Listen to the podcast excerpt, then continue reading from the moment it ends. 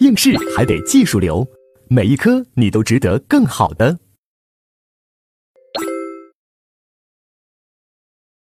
好，接下来那我们就看第十三讲刑罚的体系。从这讲开始，一共有三讲，讲的都是刑罚论。那我们知道，刑罚论涉及的就是量刑的问题。那我们也说过，这个量刑这一块的问题啊，它主要是一些死记硬背的一些知识点。对我，在我们法考年代，它既不是重点，也不是什么难点。那我们在第一轮复习，我们这课程是第一轮复习。在第一轮复习的时候，我的建议是把刑罚论这一块啊，你就不要作为重点啊，因为记忆性的东西最好放在后面去复习。我们前期主要是啊理呃把那理解性的东西掌握好就行了。所以，我们这一个第一轮的复习，这个刑罚论这块的讲解，我就给大家啊讲一些总结性的啊理解性的啊，我认为比较重要的知识点，剩下一些琐碎的一些死记硬背的东西啊。我们就时间有限，我们就不讲了啊！大家可以去看看书，我们到后期才是我们的重中啊重点。到时候我们通过题的方式啊什么的啊可以讲解。也就是说，将军赶路不打小鬼是吧？啊，我们的要打的是什么大 boss 是吧？现在的小鬼就不打了。好，那我们就啊给大家把这个框架先给大家建构起来就可以了。那我们先看这个。一百三十页刑罚的体系，那这里面大家看，我们书上有个图表，就是刑事责任的承担方式，在我们国家其实有三种。第一种就是刑罚措施，第二种是非刑罚处罚措施，第三种是单纯宣告有罪。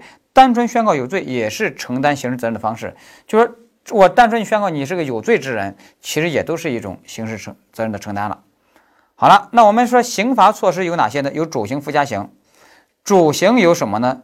啊，主刑就有管制、拘役、有期徒刑、无期徒刑和死刑啊。附加刑呢有什么？有罚金、有没收财产啊、剥夺政治权利，主要有这三个啊。其实还有一个驱逐出境，那个是针对外国人犯罪，考试从来没考过。好了，这就是我们说的主刑、附加刑。那接下来呢，我们先看主刑，主刑。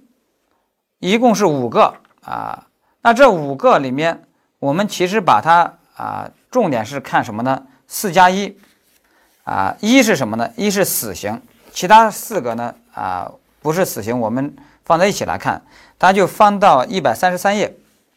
一百三十三页，我们关于前四个管制、拘役、有期徒刑、无期徒刑，我们给大家整理这个图表，它的要点主要就在这个图表里面啊，我们把这个图表总结好。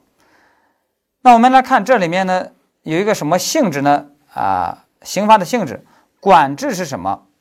管制是限制自由，不关押，就是不剥夺自由。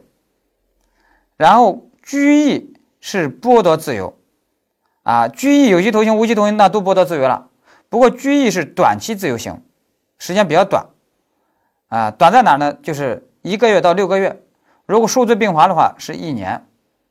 啊，有期徒刑呢，那就长期自由刑了，啊，那是什么？六个月到十五年，啊，数罪并罚的话，有可能到二十年，有可能到二十五年。那无期徒刑的话，那就属于什么？长期自由刑了，那就是没有期限了，明白吧？啊，没有期限。好，我们再看劳动，如果判管制的话，是不强制劳动，啊，如果劳动的话，给你同工同酬，就是按照市场价来给你付报酬。那拘役也是不强制劳动，啊，但是你如果劳动的话，还是会酌定酌量给给点报酬。但是有期徒刑、无期徒刑就要强制劳动了，当然也给点啊，给点报酬。那有的说，诶，那为什么这个有期徒刑、无期徒刑要强制劳动，拘役不强制劳动，管制不强制劳动？其实这里面就要让你要理解什么叫徒刑。大家有没有想过什么叫徒刑？徒刑最早是来自于什么？我们封建五行是叫什么？赤杖徒流死啊，那个徒流死，那个死人的死刑。流流刑是啥？流刑就是流放，是吧？那那个徒刑是啥？徒刑其实就是什么？就是强制劳动，其实就是个劳役刑，就是个苦役刑啊。其实大家也知道，在《唐律疏议》里面，我们就有一句话叫什么？“徒者奴也”，啊，奴隶的奴，啊，也就是比如说我们说的什么学徒、徒弟，是吧？啊，也就是说，徒者奴也，就是让你做奴隶。做奴隶是啥？干活儿哎，啊，苦役呀，罚苦役刑啊，劳役刑啊，是吧？所以徒和劳经常是在一起。比如我们说徒劳无功，是吧？徒劳是吧？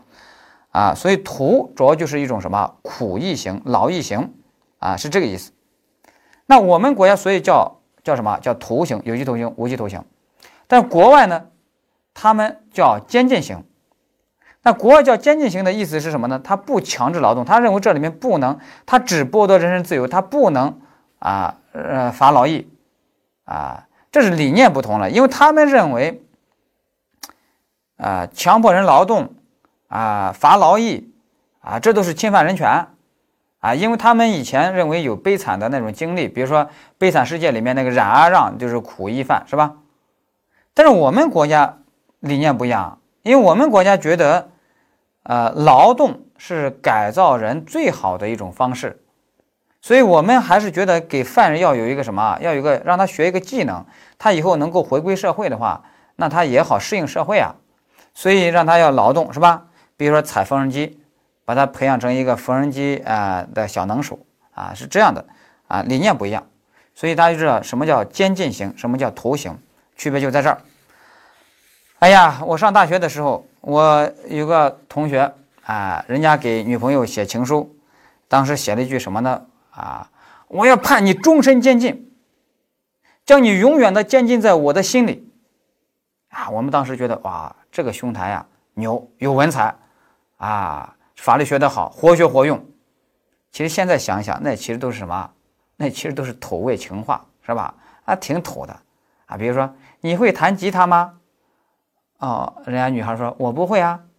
然后说，那你怎么拨动了我的心弦？就这种啊，说苦海无涯，回头是我呀。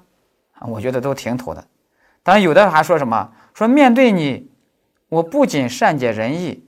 我还善解人意，我觉得这种土味情话都已经耍耍流氓了，是吧？有点流氓了。好了，这是我们说的这四个啊，管制、拘役、有期徒刑、无期徒刑，它的对比。那接下来就第五个死刑啊。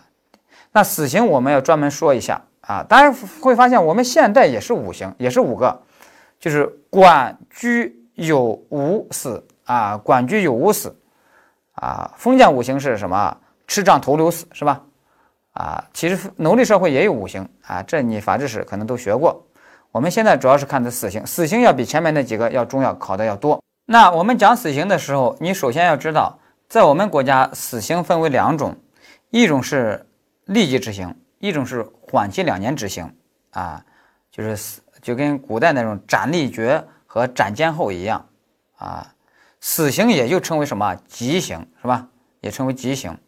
实务中还经常有这样的案件，比如说有个狗蛋儿，他被人家医生诊断为癌症，医生说你活不过两年，狗蛋心想反正活不过两年了，临死之前呀，要干一件划算的事儿，就把情敌狗剩给杀了，了却我的此生心愿，还真把人家给杀了，最后被抓了，他表现得很淡定，反正无所谓，反正我嗯过一两年就要死了，结果呢？司法机关给他来这个医学鉴定，发现啊误诊，他没有患癌症。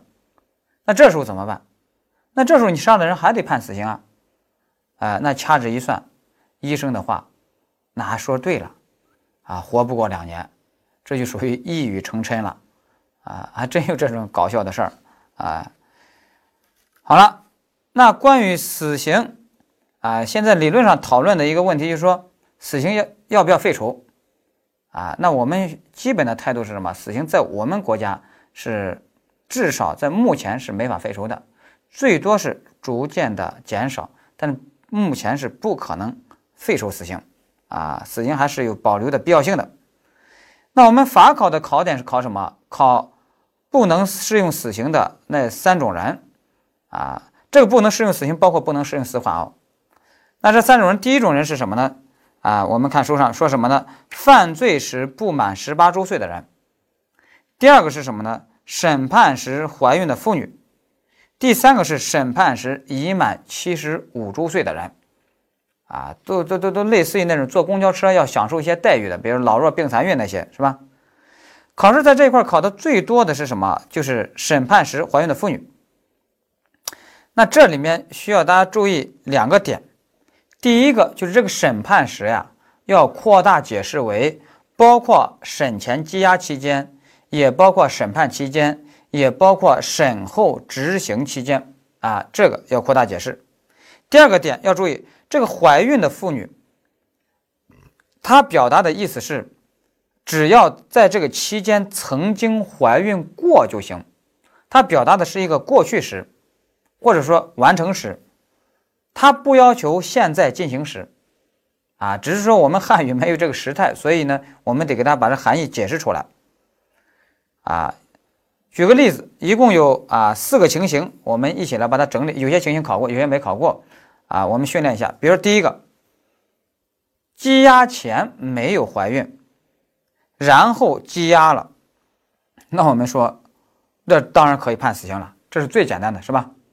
那第二个，那羁押前怀孕了，羁押到看守所以后，第二天就流产了，哎，那你说这时候能不能判死刑呢？根据我们刚才说的，也不能判死刑。因为我们说怀孕的妇女，她只要求什么完成时、过去时，也就是说，只要在这个羁押期间，哪怕怀孕过一天，也算怀孕的妇女，所以这时候也是不能判死刑的，明白吧？这一点要注意。好，第三个，羁押前没怀孕，那羁押到看守所以后，她还竟然奇迹般的给怀孕了，那这时候呢，能不能判死刑？或者她奇迹般的怀孕了以后，可又流产了，那能能不能判死刑？啊，那也是不能判死刑的。啊，有的人说有这种事吗？有这种事儿的。你如果看过电视剧那个《黑冰》，那个里面有个刘梅那个女的，哎，她就是在看守所里面啊给怀孕了。警方当时一听她怀孕了，就难以相信，就觉得不可思议，还一度认为。这个刘梅是不是刮风授粉的啊？最后发现一调查是什么？原来是有人呀，啊，给一个注射器里面装了精液，然后呢悄悄的塞给一个刘梅，啊，就这样给怀孕了，啊，其实呀，啊，在越南那边也有这样案例，但是不是这种。越南那个是啥呢？越南那边有一个男的，啊，长得很秀气，啊，整天打扮成那种伪娘行骗。被人家司法机关给抓了，当时司法机关没搞清楚，以为她是个女的，就把她关到了女犯的牢房，而那牢房里面有几个女犯人都是重刑犯，可能要判死刑的。结果在洗澡的时候一看啊，你是个男的，哇，那喜从天降，那觉得送子观音来了啊，那就是纷纷的你你你 你抢我夺，好不热闹啊，最后纷纷怀孕。啊，那你说像这种能不能判死刑？啊，我们说也不能判死刑。如果啊，按我们国家的刑法是不能判死刑的。啊，好，这是第三种情况。那我们说最后一种，第四种，就是羁押前没怀孕，羁押到看守所也没怀孕，审判的时候没怀孕，那这时候咔判死刑。那判了死刑以后啊，过段时间押往刑场验明正身啊，准备执行死刑的时候。准备开枪的时候，结果这女犯说：“且慢，我怎么感觉我好像怀孕了？”那这时候啊，执行的这个法警能能不能说：“哦，管你呢，先毙了再说？”那不行，那得啊暂时终止了，回去给他啊检查一下。一检查，如果真怀孕了，那我们说还真不能判死刑了啊，而且也不能判死缓哦，啊，只能判什么无期徒刑，明白吧？啊，只能是这样的。好了，这是我们说不能适用死刑的对象。接下来一百三十四页，我们来看死缓。死缓是啥意思呢？啊，很简单，就是说给你两年的考验期，如果在这两年内，你如果啊乖乖的，是吧？啊，符合规定，那么两年满以后啊，啊，我就给你判啊减成什么无期徒刑。啊，如果你故意犯罪，那么这时候情节又恶劣，那么这时候就可以给你变成什么死刑，立即执行啊，就是这个，这就叫死缓啊。大家想一想，在这种情况下，一般来说啊都比较老实了，是吧？所以如果判个死缓的话，大概率基本上这条命就保住了啊。这是我们说的这个死刑。好，那这个理解了以后，那我们主刑我们就啊给大家把重点就挑完了。那主刑讲完以后，接下来就是附加刑。附加刑考的最多的是我们这个罚金和没收财产啊，因为他们两个都算叫什么叫财产刑。那他们考的最难的一个地方需要我们注意的是什么呢？是一百三十六页这个执行的顺序啊，那财产刑嘛，那执行的顺序这一块呢，我说一个案例，大家来训练一下，巩固一下就可以了啊。刑诉法有时候也讲到这个问题。比如说狗蛋他开车，他不小心把人家啊狗剩给撞死了，而且还把小芳给撞成重伤，把人家小芳那个电瓶车还给撞坏了啊。那这时候我们知道狗蛋他肯定构成交通肇事罪了啊。那这时候啊给他比如说还要判个罚金，那这时候该怎么去执行呢？如果这时候法官发现狗蛋啊。此前还欠人家铁牛啊民事债务十万元，哎，那你说这时候怎么去执行？那我们说执行的顺序，第一位是什么呢？赔偿被害人，包括人身损害赔偿和其他财产损失。那也就是说，首先你把人家小芳撞成重伤，是送医院，这人身损害赔偿赶紧赔。把人狗剩撞死了，那你也得有啊死亡这个。赔偿金什么的也得赔，还有小芳的这个电瓶车被你撞毁了，这个物质损失你也得赔，这都属于第一位的啊，赔偿被害人。那第二位的是什么呢？就是赔人家的民事债务，比如你欠人家铁牛的十万元，你得给人家先支付了。但这个我们法条说要哦，司法解释说要经啊，一是要求是正当债务，二一个呢要经债权人向法院请求，如果不是正当债务。比如说你是一个赌债，那么或者说啊你是正当债务，但是你债权人也不向法院请求，那这个我们就不管了啊。好，第三位的是什么？才是财产刑，才是罚金没收财产，明白？所以这个财产刑它其实是放在啊最后一位的啊，把这个呢顺序搞清楚就可以了。好了，那接下来就是第三节这个非刑罚处罚措施，非刑罚处罚措施。啊，主要是啊，我们掌握的主要是有两个，一个就是一百三十七页这个职业禁止考过一次，啊，这个你也好理解。你比如说你律师如果故意犯罪，好家伙，那这个职业禁止就是你不能再当律师了，而且是终身，是吧？终身。一般的是职业禁止是三到五年啊，这个考过一次啊，没什么难度，都是一些死记硬背的。那接下来我们翻过来。就是这个第六十四条的一个措施，一百三十八页，我们翻过来。那这里面有两个点，第一个点是什么呢？就是追缴违法所得，追缴违法所得这个考过，但是接下来第二个点没考过，就是没收供犯罪所用的本人财物啊，这个没考过。这个呢，我们得给大家说一下。那这个没收供犯罪所用的本人财物，主要指的就是没收犯罪工具。那这个没收犯罪工具，我们一定要注意一个点哦。一个点是什么呢？就是这个犯罪工具它要具有通常性啊，要具有通常性。啥意思呢？你比如说，我们一百三十八页底下给他举了几个例子，比如第一个，甲用价值一百万的 SUV 故意撞了人家啊乙的价值一万元的茅草屋。那我们说，甲要构成故意毁坏财物罪，那这时候这个一百万的这 SUV 啊，它好像也是个犯罪工具，那是不是要把它给没收了？那我们觉得，如果这个都没收的话，那法院就赚翻了。